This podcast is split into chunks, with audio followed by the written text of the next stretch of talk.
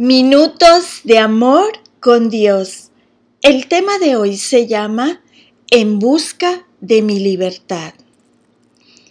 El perdón es algo que debe estar fortalecido en nuestra vida y para Dios es fundamental porque perdonar y ser perdonado libera el alma. La oración que nos enseña Jesús dice, Perdona nuestras deudas, así como también nosotros perdonamos a nuestros deudores. Y sin su sacrificio en la cruz, no hubiéramos alcanzado el perdón de nuestros pecados. Ahora entiendes lo importante que es para Dios que pidas perdón y lo otorgues. El perdón es semejante a un músculo de nuestro cuerpo un músculo que se fortalece por medio de ejercicios y repeticiones. Es un proceso un tanto incómodo y doloroso, pero tu capacidad de perdonar dependerá de qué tanto la ejercites. Empieza a ejercitar este músculo y cada vez que tengas que otorgar o pedir perdón, tu músculo se fortalecerá, lo cual traerá libertad y descanso a tu alma. Si sabemos que la falta de perdón provoca resentimiento, enojo y división, y todo esto contamina nuestro corazón, ¿por qué a veces insistimos en no perdonar? No hay pecado mi error tan grande que no pueda ser perdonado.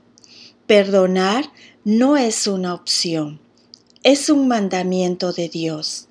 Como cristianos sabemos que el regalo más grande que nos ha dado Dios ha sido el sacrificio de Jesús.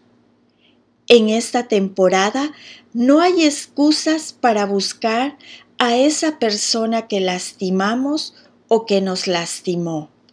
De hecho, es un magnífico momento para otorgar perdón y orar por esta persona. Si de Jesús recibimos amor y perdón, tenemos la responsabilidad de extenderlo a las demás personas. Den tan gratuitamente como han recibido. Mateo 10:8 te invito a que lleves a cabo los siguientes puntos y decidamos ejercitar el músculo del perdón. 1. Haz una lista de las personas que te ofendieron y que aún no has perdonado. 2.